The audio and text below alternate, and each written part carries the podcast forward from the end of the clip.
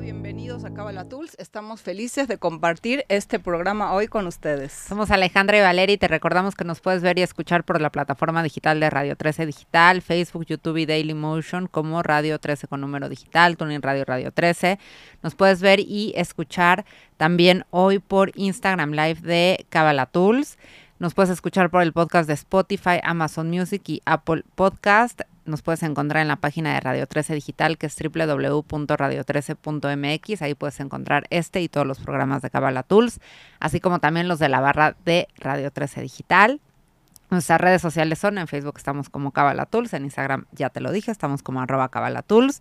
El teléfono de la estación, por si quieres hablar y hacer alguna pregunta, comentario o sugerencia, es 55 52 62 13 0, 0 extensión 1414 y el teléfono de WhatsApp es 55 61 00 7454. Hoy estamos con un invitadísimo de honor que sabemos que es uno de tus favoritos, de nosotros también.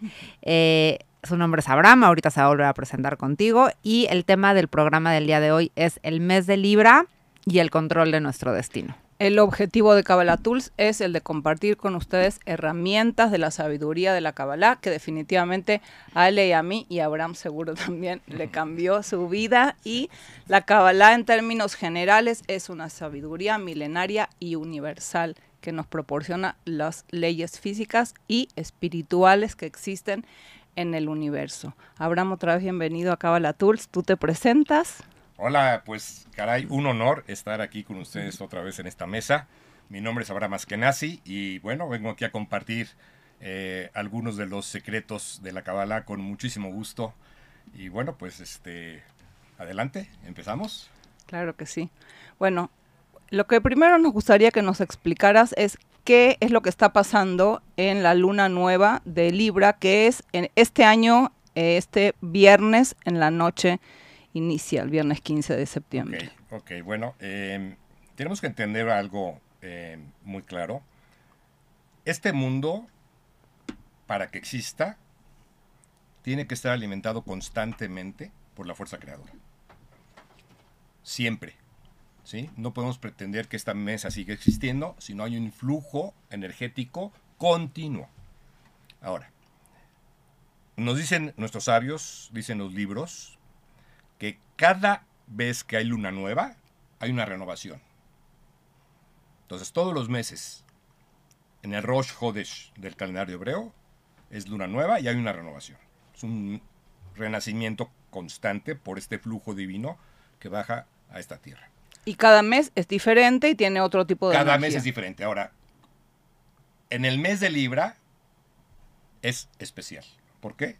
Libra es el séptimo mes y sabemos en Kabbalah el número 7, mágico, que es 7, manifestación. Entonces, lo que entendemos en Kabbalah es que el día de la luna nueva del mes de Libra es una renovación global. Es una renovación cuando hablo global, no estoy hablando nada más del ser humano, porque como sabemos, sabemos que este Rosh Hashanah, que vamos a vivir este viernes en la noche, es, es el aniversario de la creación del hombre. Ayer, 25 de Lul, fue el aniversario de la creación del universo. Pero cuando hablo que hay una renovación, no estamos hablando nada más de la renovación del hombre, hay algo muy interesante, es la renovación de todos los mundos. Ahora, se dice que es el día del juicio y efectivamente hay una energía de din. Din es este aspecto de, juicio, efectivamente, que se requiere para la renovación, porque es donde se ponen los límites a cada uno de nosotros. Ahora, cuando dice el Zohar que se renuevan todos los mundos, se renueva el reino vegetal, el reino mineral, el vegetal, el reino humano y el reino angelical. Que eso es algo increíble. Y, uno dice, y, claro, la pregunta obvia. O sea, a los ángeles también se los evalúa, se hace un balance y, se les dan nuevas, nuevos trabajos, nuevas misiones, igual que a nosotros. Sí. Ok. Y aquí la pregunta sería, y, bueno, ¿por qué se juzga al, reino mineral que no tiene libre albedrío? Exacto. El mundo angelical no tiene libre albedrío, son las extensiones de, de Dios y ejecuta nada más las órdenes divinas. Y eh, leí algo muy interesante, dice, bueno, el juicio se hace con respecto a cuál será su, su utilidad en el siguiente año. ¿Son necesarios? ¿No son necesarios? ¿Qué tendrían, cómo tendrían que operar? Y sabemos que de repente vemos que desaparecen ciertas especies animales o de insectos Qué y ya no están más. Y bueno, tal vez, y bueno, no tal vez, seguramente lo que sucede es que la renovación anual en el ecosistema divino ya no se requieren Esos recursos. especies. Esos recursos, de alguna forma, ya no se requieren dentro de eh, eh, el desarrollo eh, de este mundo con fines únicamente espirituales, estamos hablando. Sí, sí. Entonces sí, es muy interesante entender que es la renovación de todo lo que existe. Y en ese, desde esa perspectiva, todos, toda la humanidad tendría que estar consciente de este mega evento cósmico que a todos nos afecta. A todos nos afecta. Ahora, ciertamente, eh, sabemos que Rosh Hashanah o tradicionalmente se cree que es para el pueblo judío. Como ya lo dije, sí, porque el pueblo judío tiene una misión especial sobre este día, que es toda la parte ritual, el toquido del shofar, eh, todas las plegarias que se hacen. Pero tenemos que estar conscientes todo el mundo de que este es un día especial, es un día donde todos tendríamos que tener la conciencia de lo que está sucediendo. Entonces, eh, y- O sea, se renuevan los recursos de toda De la toda humanidad, la humanidad. y de todo lo, lo que existe en este mundo físico, aparte de los seres humanos, independientemente de que en realidad el 5784 inició el día de ayer, desde el punto de vista de números. sí, aunque, eh, para ser más exactos, inicia con la creación del hombre. Por eso no es un año nuevo per se. Cuando Ok. se dice año nuevo, no es un año de la, de la Tierra, es el año nuevo del ser humano. Ok, el 5784 se refiere al Al año... momento, de la, de- al momento de la creación del del ser humano, humano. hasta este momento. Ok, perfecto. Así, así, así funciona. ¿Y qué significa que se renuevan nuestros recursos? Ok, muy interesante entender que hay situaciones en la vida que nos tenemos que ganar de acuerdo a nuestro accionar en este mundo. Y ese día se definen. Ese día se definen. Ahora, entender que lo que nos provea el creador para el siguiente año siempre es perfecto para lo que requerimos para poder cumplir con nuestra misión espiritual.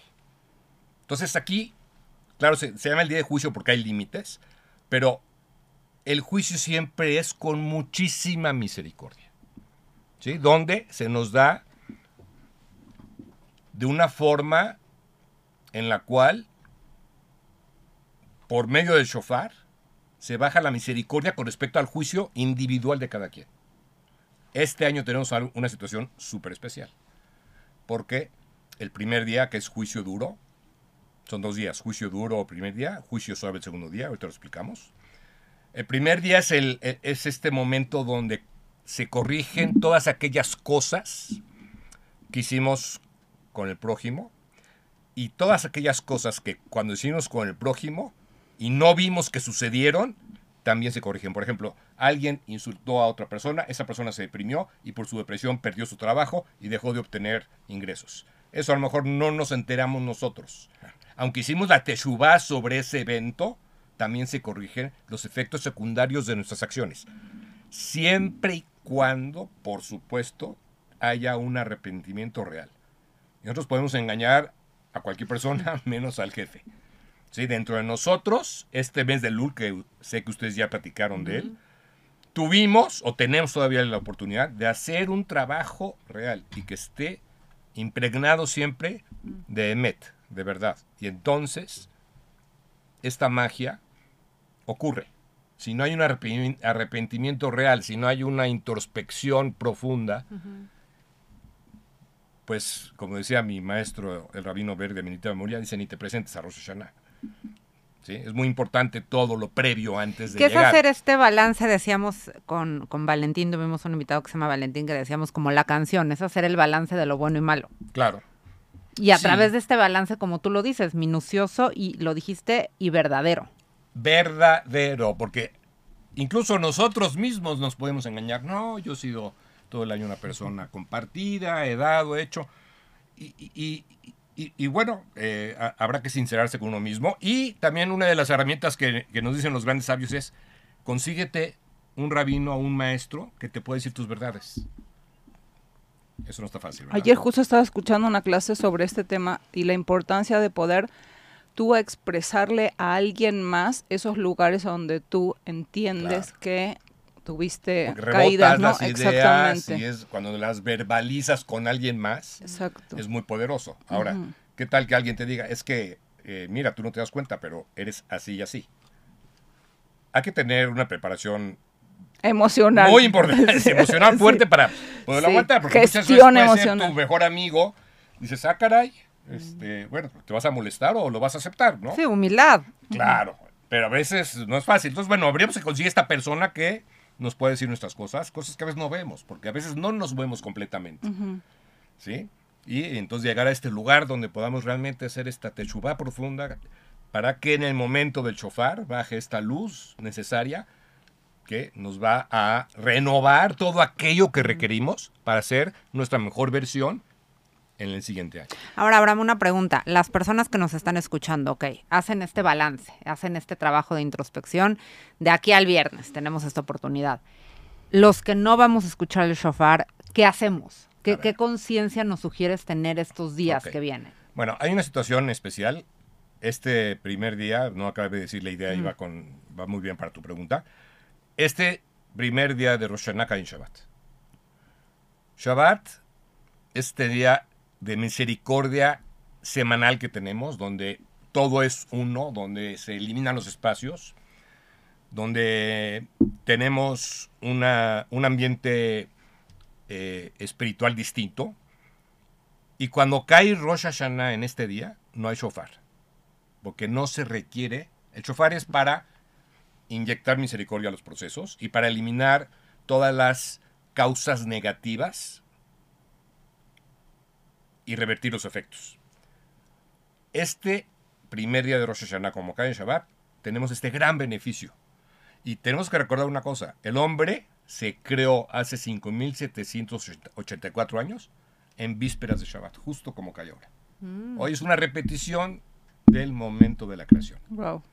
Entonces, este Shabbat, para responder tu pregunta, Ale, conciencia nada más de lo que está sucediendo, que sea un día de reflexión, un día de estar en familia, un día de estar tranquilos. Siendo Shabbat y siendo Rosh Hashanah, de preferencia en casita, ¿sí? Haciendo algo espiritual o conv- conviviendo con la familia entendiendo que se está bajando una energía especial.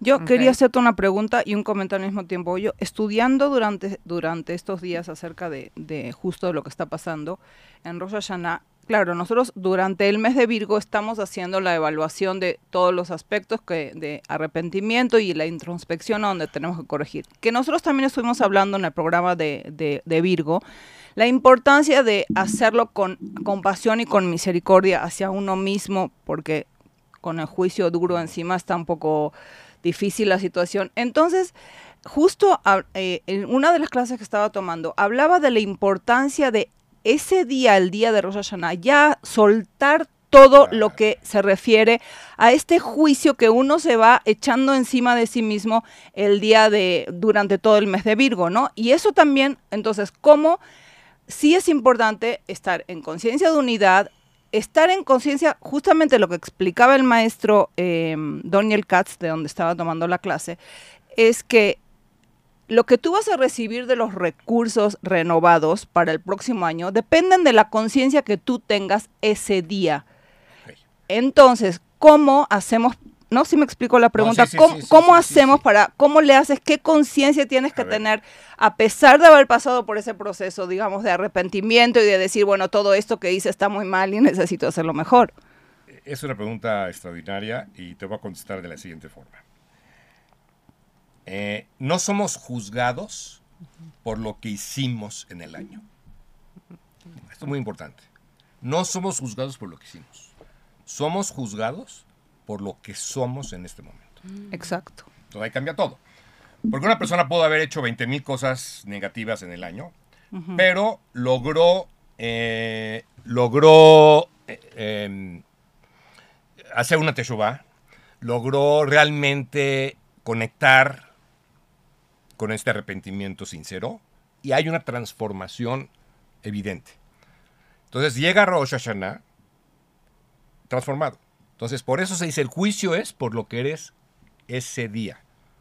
Si hicimos el trabajo en el Lul y llegamos a Rosh Hashanah bien trabajados, perdón la redundancia, el juicio es sobre lo que ese día ya somos. La conciencia que tienes y lo que tú día, eres claro, ese entonces, día. Ese día es muy importante eh, estar tranquilos, estar alegres. Este es un punto fundamental porque la gente llega con miedo, ¿no? Rosh Hashanah, el día del juicio, qué ¿Cómo me va a ir? Sí. No, y todo, y todo, y me- ya me evalué con todo lo que hice, que la verdad que no estuvo no, en mi mejor versión, entonces llegas así como... así como- Sí, eh, eh, y vamos a tener una cosa. La distancia entre nosotros y la fuerza creadora se mide en similitud, ¿sí? Lo que es el de Dekut. Sí, Si yo tengo miedo ese día, ¿dónde estoy?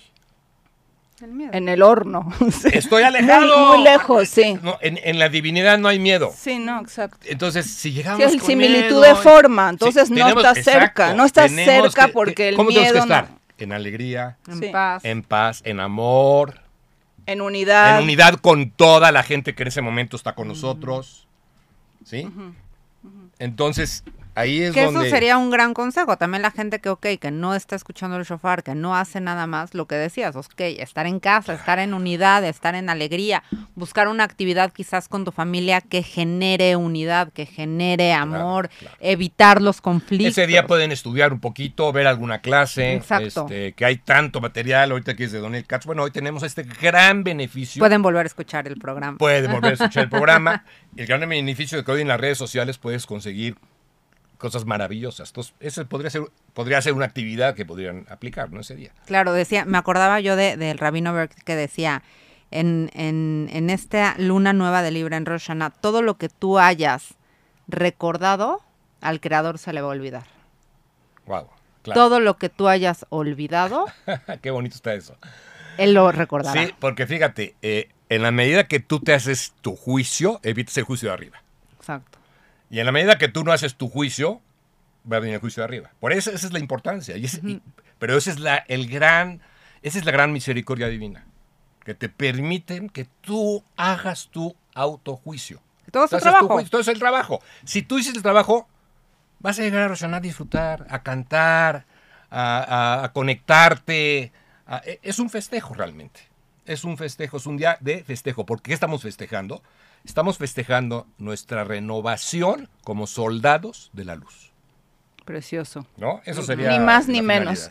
Ahora, ¿cómo es la situación acerca del control de- del destino, no? O sea, porque decimos que el, el programa se llama Libre del control de nuestro destino. ¿Cómo podemos nosotros tomar control sobre nuestro destino y cómo es la paradoja entre eh, lo que ya existe en nuestra misión de vida y nuestro ticún y cómo, hasta qué punto hay control de nuestro destino, dónde está el libre albedrío y dónde no está el libre albedrío? Bueno, es una pregunta compleja, pero muy importante de entender.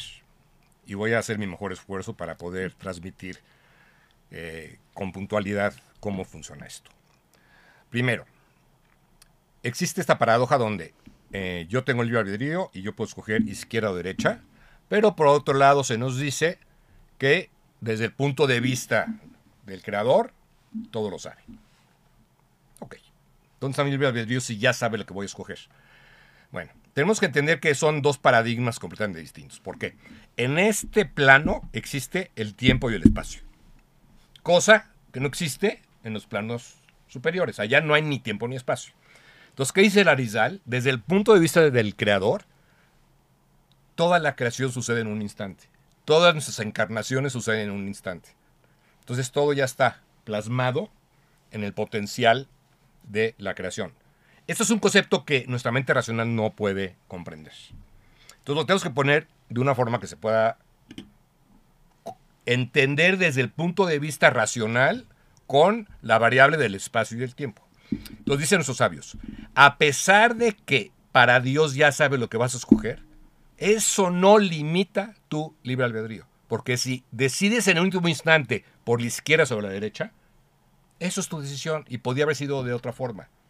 Entonces no podemos revolver dos mundos y dos realidades tan distintas. Para nosotros, dicen los sabios, tú te quedas con que tu libre albedrío realmente opera, porque si no, no habría ninguna razón para la creación.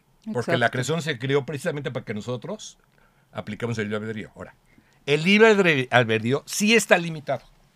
Yo no puedo escoger, si ahorita salgo de, esta, de este estudio y voy por la calle, yo no puedo escoger quién se cruza en mi camino.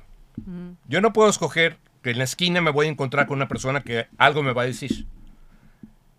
¿Cuál es mi libre albedrío únicamente que sí puede operar? ¿Cómo reacciono ante la persona que se cruza en mi vida? ¿Qué le contesto? ¿Cómo le contesto? ¿Sí? O sea, Dios crea los cruces porque hay ligas kármicas. Nadie decía, también decía el, el- el rabino Berg, que incluso esa persona que sube contigo en un elevador por 10 segundos tiene algo que ver contigo. Un acuerdo de almas. Siempre Acabamos hay. de hacer un programa de acuerdo Sí. de almas. Ok, no nos cruzamos con nada que no tenga que ver con nosotros. El libre albedrío no está con quién me cruzo, el libre albedrío está cómo reacciono o cómo respondo, para decirlo más correctamente, con aquella persona que me cruzo. Ahí está nuestro libre albedrío y ahí es donde tenemos que poner toda la atención. ¿Cómo voy actuando, respondiendo o reaccionando ante los eventos que Dios manda a mi vida? Ese es Y nuestro- justamente ese es una gran forma, yo siento, de hacer nuestra medida o de entender la medida en que vas avanzando en tu trabajo espiritual. O sea, 100%. la forma... Esa es la Exacto. medida, porque Ajá. ahí es donde está tu libre albedrío. Exacto. ¿Qué es lo que juzgas para ti? Esos momentos. Y justo, mira, justo eh, Saúl pregunta, ¿cómo romper el no juzgarnos? Muchas veces nos juzgamos duramente. ¿Qué le dirías tú? Mira, tenemos que aprender a ser objetivos en el juicio. Y, y esto también requiere de un poquito de, experiencia y, de aprendizaje. Sin embargo, eh, no importa que seamos duros con nosotros. Ahí es donde está realmente eh, la forma de llegar al fondo de las cosas. Aguas con cualquier juicio hacia afuera. Claro. ¿Sí? Que es mucho más fácil, Claro. ¿no? O sea, ver qué hiciste tú y qué hiciste tú. Claro, claro. O sea, como juzgas hacia afuera, serás juzgado en Rosh Hashanah, ¿eh? también. Mm. O sea, ¿cuántas veces el ser humano, y todos nos incluimos en eso, vemos a alguien y, y esa, ese alguien hizo algo y luego, luego emitimos un juicio? ¿Sí? Ahí es donde yo eh, eh, diría aguas ahí. No te corresponde. Aguas ahí. No- No, para adentro. Todo para adentro, sé severo contigo. Está bien. Está bien. Y vas a aprender a tener un balance eventualmente. Ten mucho cuidado en tu severidad hacia afuera. Ahí es donde tenemos que poner muchísima atención. Porque ahí es donde todos fallamos. ¿Sí? No, no, no hay un ser humano que no haya emitido juicios afuera en algún momento. No, yo creo que uno que lo que uno lo sigue haciendo. A lo que la diferencia, vuelvo al punto que estabas tomando tú diciendo antes. No es que yo dejo de juzgar hacia afuera, sino que el juicio me viene, pero no respondo a ese juicio, sino que digo, Sí, espérate tantito, ojo con lo que estás haciendo, ¿no? O sea, digo, creo que el, el- el músculo es justamente observar la forma que estamos juzgando y cada vez sí uno va reduciendo su juicio hacia afuera cuando vas prestando atención y haciendo conciencia. Pero yo iré un paso más allá. Es aprender a hacer el juicio hacia afuera, siempre con el beneficio de la duda, siempre endulzándolo. O sea, por ejemplo, eh, acabo de leer un libro muy padre de- de- del Rebe de Lubavitch, el último Rebe, este, y, y habla de todas sus actitudes con respecto a las situaciones que le presentaban. Todo el mundo llegaba ahí con problemas, a quejarse del otro, pleitos de negocio, pleitos de, de- de- de matrimonios, etcétera. Y siempre su juicio fue viendo la luz que hay en el problema. ¿Podemos llegar a eso? Sí podemos llegar a eso. Es un es el buen ojo. Sí, El ojo bueno. Eh, Tov. O sea, siempre dentro del caos decir, Sí, pero mira, él actuó en este aspecto, actuó con luz. Sí, en todo lo demás no, pero no. Fíjate en la luz que hay en la gente, porque además tenemos que entender, todos están en un proceso de crecimiento. Todos estamos en un proceso de crecimiento. Exacto. Podemos ver y entender que cada uno está en un lugar distinto y únicamente enfocarnos en su luz. Ese sería el fin último. Y mientras tanto, me acordé del ejercicio que, que hacemos o que hacíamos, y, y yo sigo haciendo, cuando me surge un juicio negativo hacia alguien más, pienso tres cosas positivas de esa Ah, ese es persona. un gran Claro, ejercicio. Tratas de com- Claro, compensar, claro, ¿no? Para compensar, que es un poco lo que tú estás diciendo. Ah, ok, sí, puede ser que se vistió horrible, ¿no? Pero, ¿qué tal actúa con el prójimo? ¿Qué tal es de generosa? ¿Qué tal que el otro día me... Sí, te empujas a ver la No, luz. exactamente, te, empujas a ver los- empuja, o- te empujas. Incluso, aunque no sepas cosas, tú dices, Sí, Mira, sí, sí la agredió, pero seguramente eh, tuvo un disparador ahí que, que nosotros no estamos entendiendo. digo, viene desesperada de su Viene alguna casa o cosa, quién a lo sabe. mejor Exacto. en la carrera de su trabajo. No, no podemos juzgar porque no sabemos las circunstancias Exacto. de, de nada. Exacto. Yo creo que lo que acabas de decir, a mí en lo personal me ha ayudado muchísimo cuando uno entiende que, que cada quien tiene una historia, que no sabes de dónde viene en Claro, esta vida y mucho claro. menos en las vidas Claro, anteriores. además, no, se está viendo nada entonces, más. ¿cómo vas a atreverte Mira. a hacer un juicio sobre alguien? Inclusive, no sé, situaciones donde dices, ¿cómo puede ser que una persona se inmola? ¿No? O que, o- Claro, o- no, o no que puede alguien mata sí, sí, por... sí, sí. Yo qué Oye, sé de dónde niños- viene. A lo mejor son niños que desde que nacieron les inculcaron ese tipo de situaciones. no sabemos de dónde viene, no, no sabes... juzgamos nada. Exacto. A ver, yo te voy a regalar un libro. Pero tú decías, espérame, espérame. Toma tres hojas del medio. Toma, este, es- este, este es tu libro. Juzga el libro. Así estamos. Sí, dame Sí. una opinión del Sí. libro. Está, así estamos. Estamos leyendo las cuatro o cinco hojas del libro de una persona. Sí. ¿Cómo nos atrevemos a hacer un juicio? ¿No? Entonces, ahí es donde tenemos que. Ahí yo creo que es el entrenamiento más complejo que como seres humanos tenemos que, que- que conquistar. ¿sí? El- eh, nuestra vista hacia afuera tiene que ser siempre Ein top. Y dentro del mismo concepto de juicio, quiero hacerte una pregunta desde hace rato que estabas hablando del tema de la misericordia. ¿Cómo se relaciona esto con comprar tiempo? Comprar tiempo. Sí. ¿Cómo, cómo, cómo, cómo entiendes tú el concepto de, de- de que en realidad cuando existe misericordia es Mm. porque uno está comprando tiempo para, Sí. para Sí, hacer bueno, su proceso, En ¿no? realidad siempre nos regala el, el- el creador tiempo. O sea, eh, ¿Cómo se relaciona el ver, tiempo te- con la misericordia? te- Más bien es voy la pregunta. Te voy a hacer una pregunta. ¿Este es un mundo justo? A mis ojos no, a los del creador sí. ¿Tú qué dirías? Es lo del libro, la película completa. Debe, Bueno. de, debe de ser justo. Sí, esa sería la respuesta cabalista. Por eso, no. a y no mí- es la respuesta tampoco. Este no es un mundo justo, para contestar tu pregunta, es un mundo misericordioso. Si fuera justo ya no estaríamos aquí nadie. Ok. O sea, Mm. ¿sí? O sea, la causa y efecto, que ese es el espacio, Sí, claro. Exacto. que es el tiempo que tú dices, entre causa y efecto hay un tiempo. ¿Qué es comprar tiempo? Es tener más tiempo para poder corregir la causa original. ¿Quién nos da ese tiempo? ¿Quién nos regala ese tiempo? El creador. Exacto. Entonces, este es un mundo misericordioso sobre la justicia, para que haya más tiempo de poder corregir situaciones que hemos causado.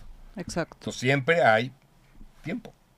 Y más si estamos en el camino y estamos en la búsqueda, estamos haciendo los esfuerzos, eso nos da mucho más oportunidad de que, eh, como está diseñada esta vida, tengamos mucho más espacio entre causa y efecto. ¿Qué pasa cuando se reduce el espacio entre causa y efecto? Es lo que se llama juicio. Entre más eh, tiempo tenemos entre causa y efecto, eso se llama misericordia. Entonces, eso es Exacto. comprar tiempo. Sí, a eso me refería exactamente. Ok. Eh, entonces, ¿qué, qué, ¿cuáles son los aspectos que se están juzgando durante estos días de, del juicio Eh, de Rosh Hashanah, del inicio del año para la humanidad, Tenemos, eh, se juzga prácticamente todo, pero sabemos que tenemos varias categorías. ¿sí? La primera tiene que ver con idolatría. ¿A qué se refiere? Y cuando hablamos de idolatría, pues puede ser per se, idolatría per se. Alguien que venera una piedra. Claro que en eso, pues, a lo mejor estamos por encima de eso. La mayoría de la humanidad. Pero tiene que ver con qué tanto yo soy feliz únicamente a través del dinero, de la fama, de los honores, de cualquier cosa externa que yo le doy el poder de mi felicidad, ya es idolatría. Cualquier adicción de lo que sea. Cualquier realidad- adicción que me, si yo no Hasta estoy celular. haciendo tal, este, este, El- este es hoy, Sí, la Él idol- lleva la rienda. este es, este es el. No, el- es una idolatría, la Hoy- verdad, hoy, sí. Hoy, hoy, la Sí. verdad, claro, esto, y, y tenemos que, esto es luz y oscuridad, Claro, claro. ¿Sí? Sí, pero sí vale la pena mencionarlo, ¿no? Porque Claro. cualquier cosa de la que uno en realidad está dependiendo que no es la Yo te diría que esto, para entenderlo mejor, son las redes sociales que hay en esto. O Exacto. sea, la gente, si no tiene sus likes, si no tienen sus views, si no tienen sus comentarios a sus posts, son infelices, ¿no? Y, y- y al revés, sea, se vuelve- o sea, están dependiendo de cosas externas. ¿De qué debemos depender? Únicamente de nosotros y únicamente de la fuerza divina. Y entender que todo, todo lo que hay no es más que Hashem. ¿sí? Nada fuera de ese ámbito debería de existir en nuestra vida. Cualquier cosa de la cual nosotros dependamos para ser felices es idolatría. Y lo que vale la pena, mientras tanto, es pensar a qué cosas tenemos Claro, idolatría. yo ¿no? soy adicto. Sí, Si no, exactamente. so- sí, a- y todos somos adictos a algo, Por ¿no? Y el que diga que no, pues... eh, No, tendría adicciones que- de físicas, El emocionales. café para despertar. Sí, claro. Necesito un café claro, para Si no hay despertar café, mi día ya se echó a perder. sí. No debe ser así. Terrible, ¿no? Terrible. O sea, depender de cosas externas, eso es idolatría. Ahora, segundo aspecto, adulterio. Claro, otra vez, adulterio per se. ¿Existe? Claro que lo hay.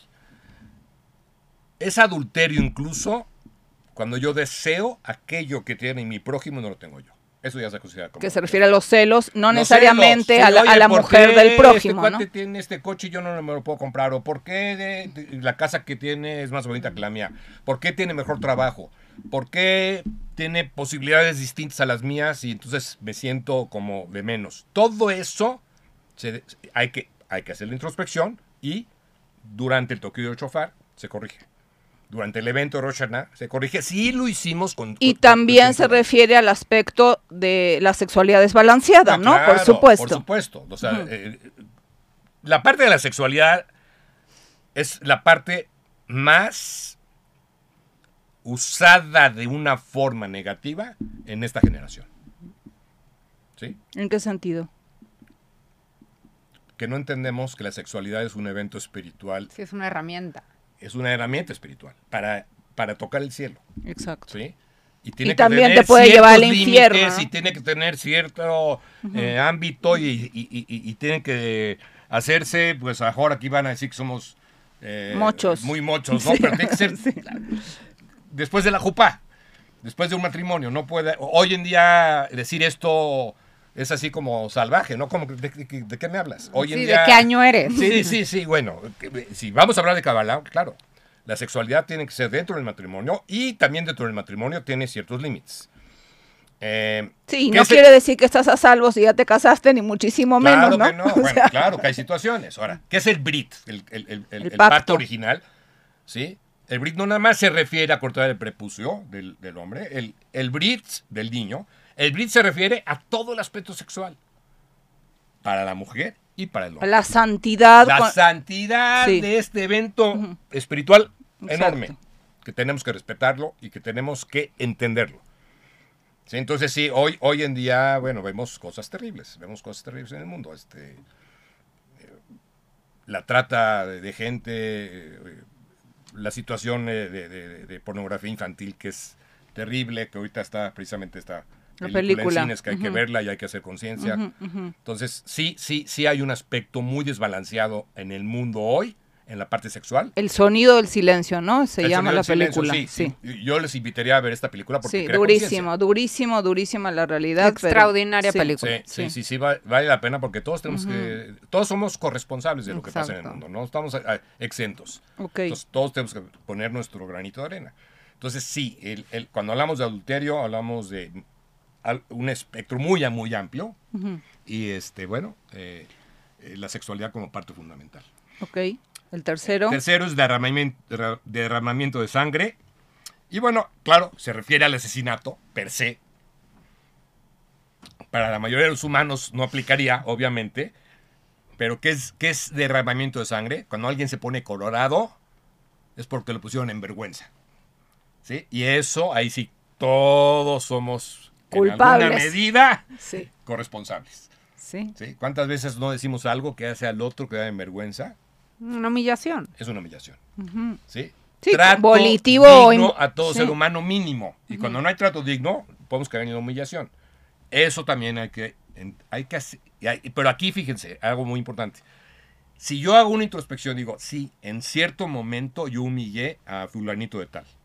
No nada más hago mi arrepentimiento para adentro, sino esas cosas cuando son con el prójimo hay que ir a hablar con el prójimo y decirle, oye, e- ese día no sé qué me pasó, Me disculpo. me disculpo, hice tal o cual cosa, te, te dejé en vergüenza frente a esta gente y pues entiendo que no es lo adecuado y bueno, tienes que, tienes que tratar de sanar el asunto.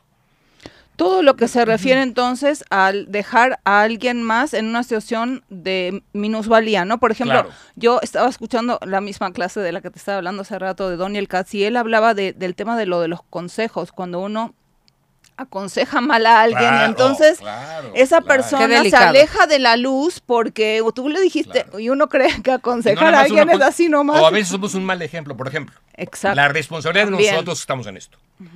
Y de repente, bueno, pues somos humanos. Y hacemos algo completamente fuera de lo que se espera de alguien que sabe de, este, de, de esta filosofía. La gente que nos ve de fuera va a decir, ah, eso, eso es cabalá. No que, no que muy No que- cabalista. o no- sí, bueno, que es lo peor que te pueden decir. No, peor. no, no que muy cabalista. O, que- o- o simplemente dicen, no, yo. eh, o sea, se alejan del camino. ¿Cuántas veces la gente no se aleja de la espiritualidad? Sí, porque ve cosas que no le checan y que realmente están fuera de- de- del camino, ¿no? Entonces, somos Pero nosotros. es que es delicado, ¿no? Porque eso siempre pasa en todo. en- En todos los ¿no? Como. Shimon, nuestro gran maestro, decía siempre, la sabiduría es perfecta y las personas no somos perfectas y las instituciones tampoco son no estaríamos perfectas. aquí si, fuéramos ¿Sí? perfectos. No somos Ujú. sadikim. Sí, pero es cierto. Pero Vamos también es cierto lo que tú estás diciendo, con- conforme más público eres, Más más responsabilidad. No, tienes, más recursos se te están dando, Claro, obviamente, claro. volviendo al tema de los recursos que el creador pone en tus manos para poder hacer de este mundo un mejor lugar, pues tienes una Para responsabilidad más grande. Exactamente, para administrarlos. tenemos que ser conscientes de la responsabilidad que vamos adquiriendo a medida que vamos avanzando en ese camino. Qué miedo. Qué alegría. Sí, también. ¿Cuál es el...? Somos, digo, somos, eh, eh, yo, digo, yo digo que al final somos agraciados con este estoy de conocimiento. acuerdo. No nos hemos ganado, na- es un regalo del- de, de- de- de- de Dios, ¿no? Sí, seamos responsables. Sí. Seamos responsables. Exacto. Exactamente. Ok, Y ¿y el siguiente... El siguiente es la corrección del deporte nacional, o diría el deporte mundial, que es la shonara o El Mal chisme. habla. Mal habla. mala Mal lengua. habla. Sí. Mala lengua. La shonara o mala lengua. Eh, bueno, ahí yo creo que este, todos fallamos, como tú bien dices, nadie somos perfectos. Es muy difícil a veces. Hay veces estás en una mesa donde no es fácil eh, pararte, retirarte, parar la plática y muchas veces te vuelves cómplice de lo que se está hablando. Eh, eh, esa es la parte más sensible porque la boca, ¿cómo creó Dios al mundo? Con la palabra. Nosotros somos lo que hablamos. Así está escrito. O sea, somos lo que comemos y somos lo que hablamos. Somos lo que hablamos. Y Con si hablamos de que vamos a ser juzgados por lo que somos, queridos amigos, sobre todo este mes, cuidemos la boca, pero todo el tiempo. Porque somos lo que hablamos. Y es verdad. Una persona que habla puras groserías o una persona que habla puros chismes, se vuelve lo que habla.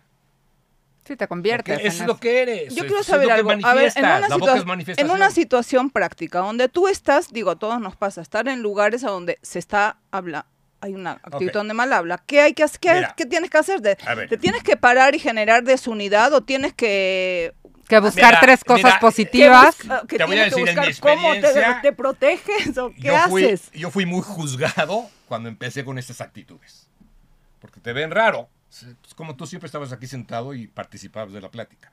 Ahora de repente, ¿qué? Te paras eres- y te vas. te vas- ajá. sí, Ya te eres paras justo. Ahora ya eres un, ya eres un, sí, ya eres un sadik, ¿no? Sí. Ok. Y no es fácil. ¿Sí? Una de las cosas es a lo mejor darle un giro a la plática. Y en vez de estar hablando de alguien, ¿ya vieron la película de Netflix? O sea, cambias un- a un tema que parece también Sí. Parte de una plática de la mesa, pero ahí no causas daño a nadie. Ya vieron esta película de la que estamos hablando ahorita, es un tema que rompe con cualquier cosa. Estás hablando de una persona, no, no, no, es que tienen que ver esta película y cambias el tema para algo que no... Cambias la misma energía La de la misma energía con otra cosa que no, que sea equivalente, digamos, pero que no Sin haga daño a romper la unidad Sin entre... romper la unidad. Hay veces, hay que parar. Sí, sí, señores, yo no participo de esto. Porque también das una lección. Alguien en la mesa va a hacer conciencia. O si te da pena decir eso o, o no, y no quieres participar, finges una llamada o lo que sea y te paras de la mesa y te vas. Si, si es que no quieres herir susceptibilidades, tú puedes pararte de la mesa con cualquier pretexto. Claro. ¿sí? Y a veces por eso este tipo de mentira son Mentiras válidas. blancas. Pues no es que sean mentiras blancas, hay, hay que ver, hay todo un código de cuándo se puede mentir. Pero si yo me voy a parar de la mesa porque hay la shonara en la mesa y hago así, pues es válido. El punto es que hay que tener mucho cuidado con lo que hacemos con, con nuestra boca. La boca es tremendamente destructiva y tremendamente constructiva. Claro. Sí, construyes o destruyes. Me gustó mucho esto que dijiste. Nosotros somos lo que hablamos.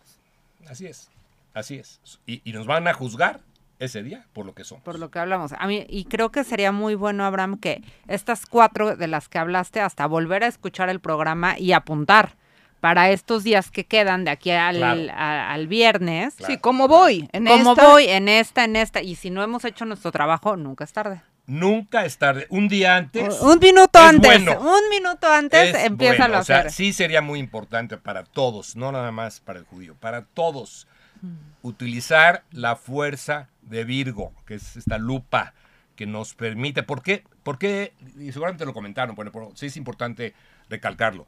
¿Por qué en Virgo sucede la, la- la oportunidad de introspección? Porque Virgo es el gran amplificador. Es el- Detallista. de- Es el, que ve el último Sí, detalle. La lupa. Es la lupa. Entonces, usemos esta lupa. Todavía estamos en el marco.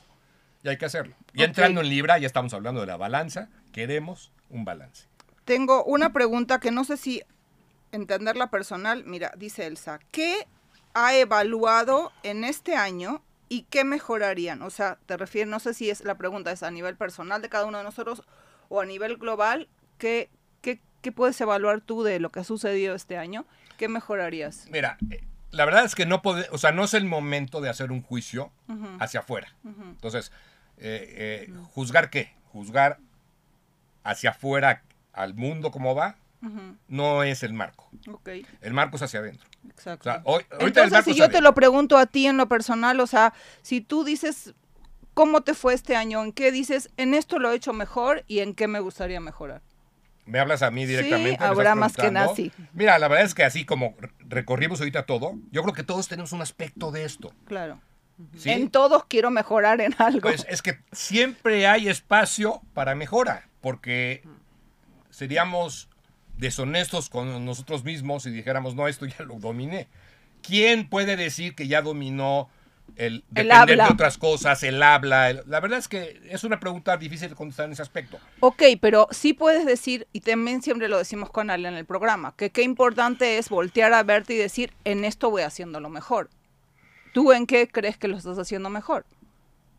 Mira, me cuido mucho en mi boca, Ok, ¿sí? Que es la parte que más trabajo me ha costado, es la verdad. ok. y trato de, trato, y, y tengo que confesar que no siempre salgo victorioso, trato de hacer un juicio dulce, trato de hacerlo.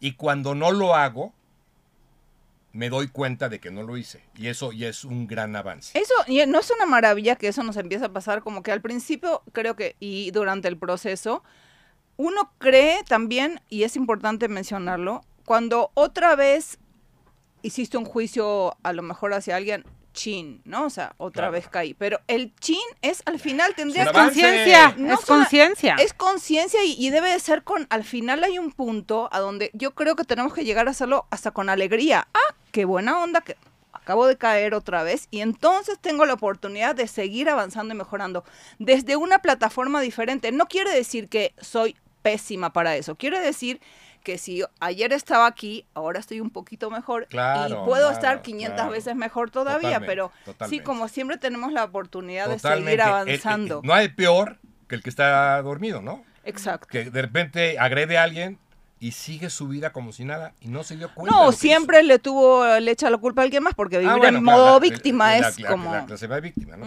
Sabemos que eso, eso en, en el vocabulario cabalista la palabra víctima no existe.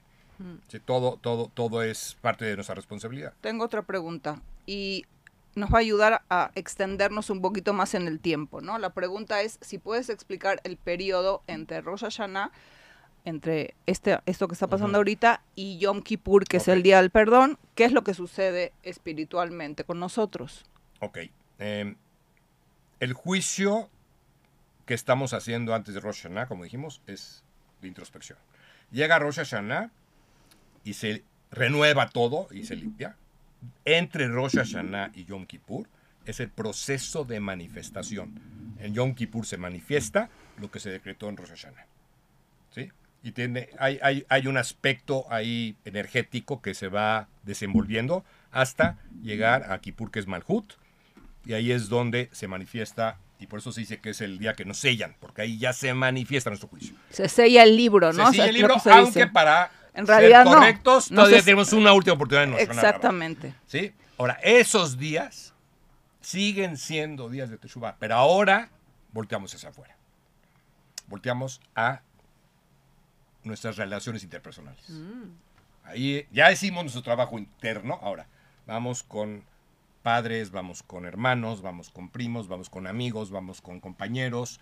¿sí? A evaluar nuestros ¿Dónde- vínculos. ¿Dónde estoy? ¿Qué hice? Oye, eh, te pido, siempre es el día del perdón, ¿no? El Yom Kippur, Ajá. no, tratas de recibir y dar perdón. ¿Sí? Tratas de limpiar todas tus Energía. relaciones interpersonales. Por eso vemos entre Rosh y Kippur cómo la gente dice o manda mensajes masivos. Para cualquier eh, situación que haya tenido con ustedes, me haya acordado o no me haya acordado, pido perdón. pido- Está bien, a mí me gusta más Personal. personal y real. A ver, sí, con esta persona tuve una situación, voy, me enfrento con ella, me siento con ella, oye, esa vez hice tal o cual cosa y quiero limpiarlo.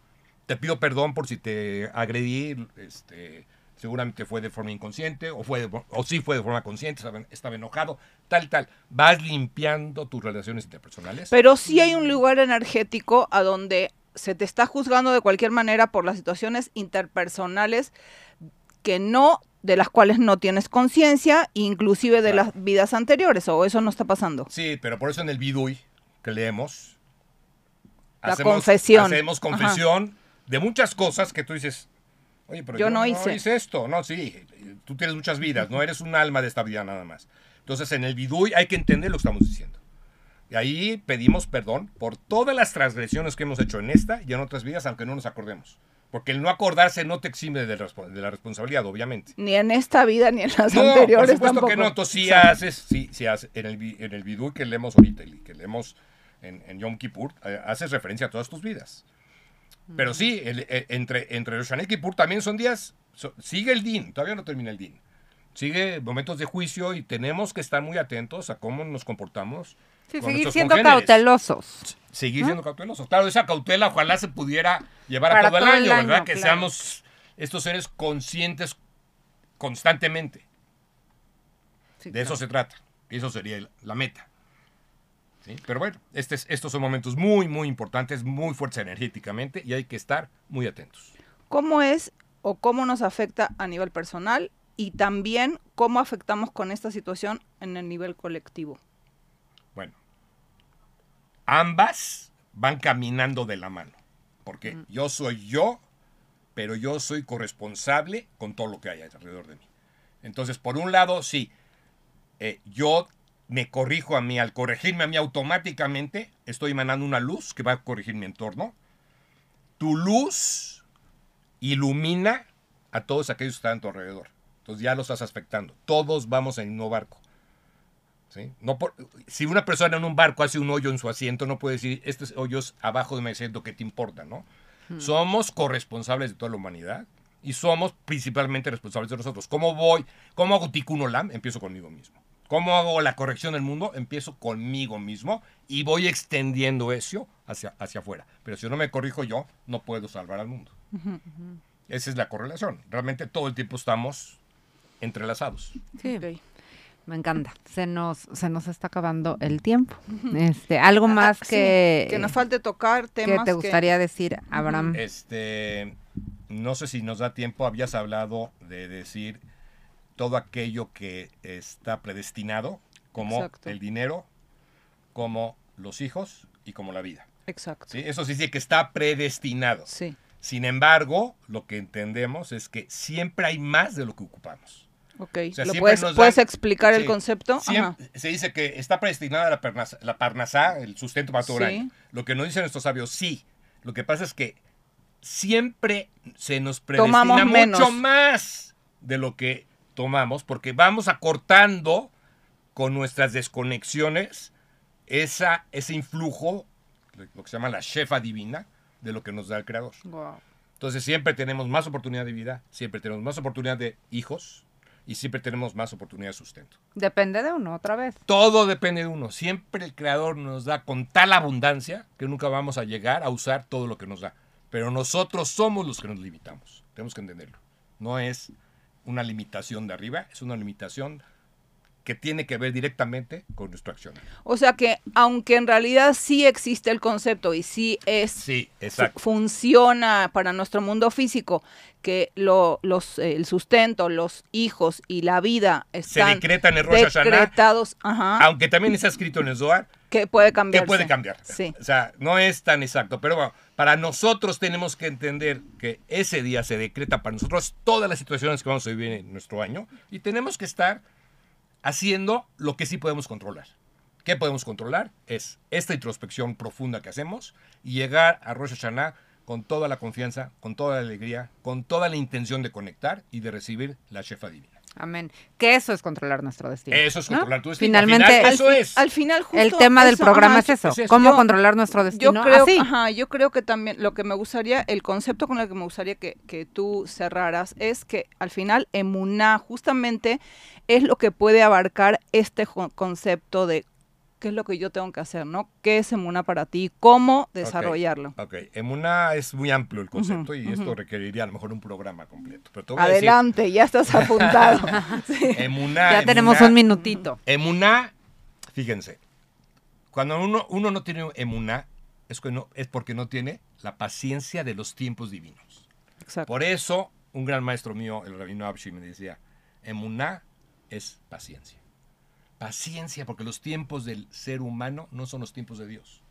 Entonces, si yo hago mi trabajo, no, no puedo pretender que mañana mismo se me revele lo que yo quiero. Porque además, a veces lo que yo quiero ni siquiera es lo que yo necesito. Solamente Dios sabe. Entonces, la emuná es entender que lo que me llega a mi vida es lo adecuado y entender que va a llegar en el momento justo, no en el momento de mi agenda. Entonces, emuná igual a paciencia. ¿Sí? Paciencia y trabajo constante en este camino. Estar apegado a lo que es el sistema divino de la Si creación, estás ¿no? apegado al sistema divino de la creación y tienes paciencia, las cosas se van a ir dando. Sabes que las cosas van a llegar, pero. Exacto. Claro, a veces es- ya quiero. Bueno, y, y- y quién te dice que es adecuado que sea ahorita y no dentro de tres meses, como debería de ser de acuerdo al creador? ¿no? O a lo mejor ni siquiera es adecuado nunca para Y a lo mejor nunca es adecuado, exactamente. Pero todo lo que nos llega a nuestra vida, cuando ya llega, ya es adecuado. Me encanta. Pues se nos acabó el tiempo. Muchísimas gracias, Abraham. Ya Un quedó, placer, ya quedó placer, aquí que vas a regresar a este programa. ya 100%, quedó, este, muchísimas 100%. gracias. Ya quedó con su boca dicho. Ya quedó con su boca dicho, así Ah, que se no, manifestará pronto. Eh, nos dice, nos escuchaste por la plataforma digital de Radio 13 Digital. Si te gustó el programa, por favor, compártelo. Así este mensaje llega a más y más gente en una semana tan importante y tan especial como lo explicó Abraham. Muchísimas gracias por acompañarnos el día de hoy. De alma a alma.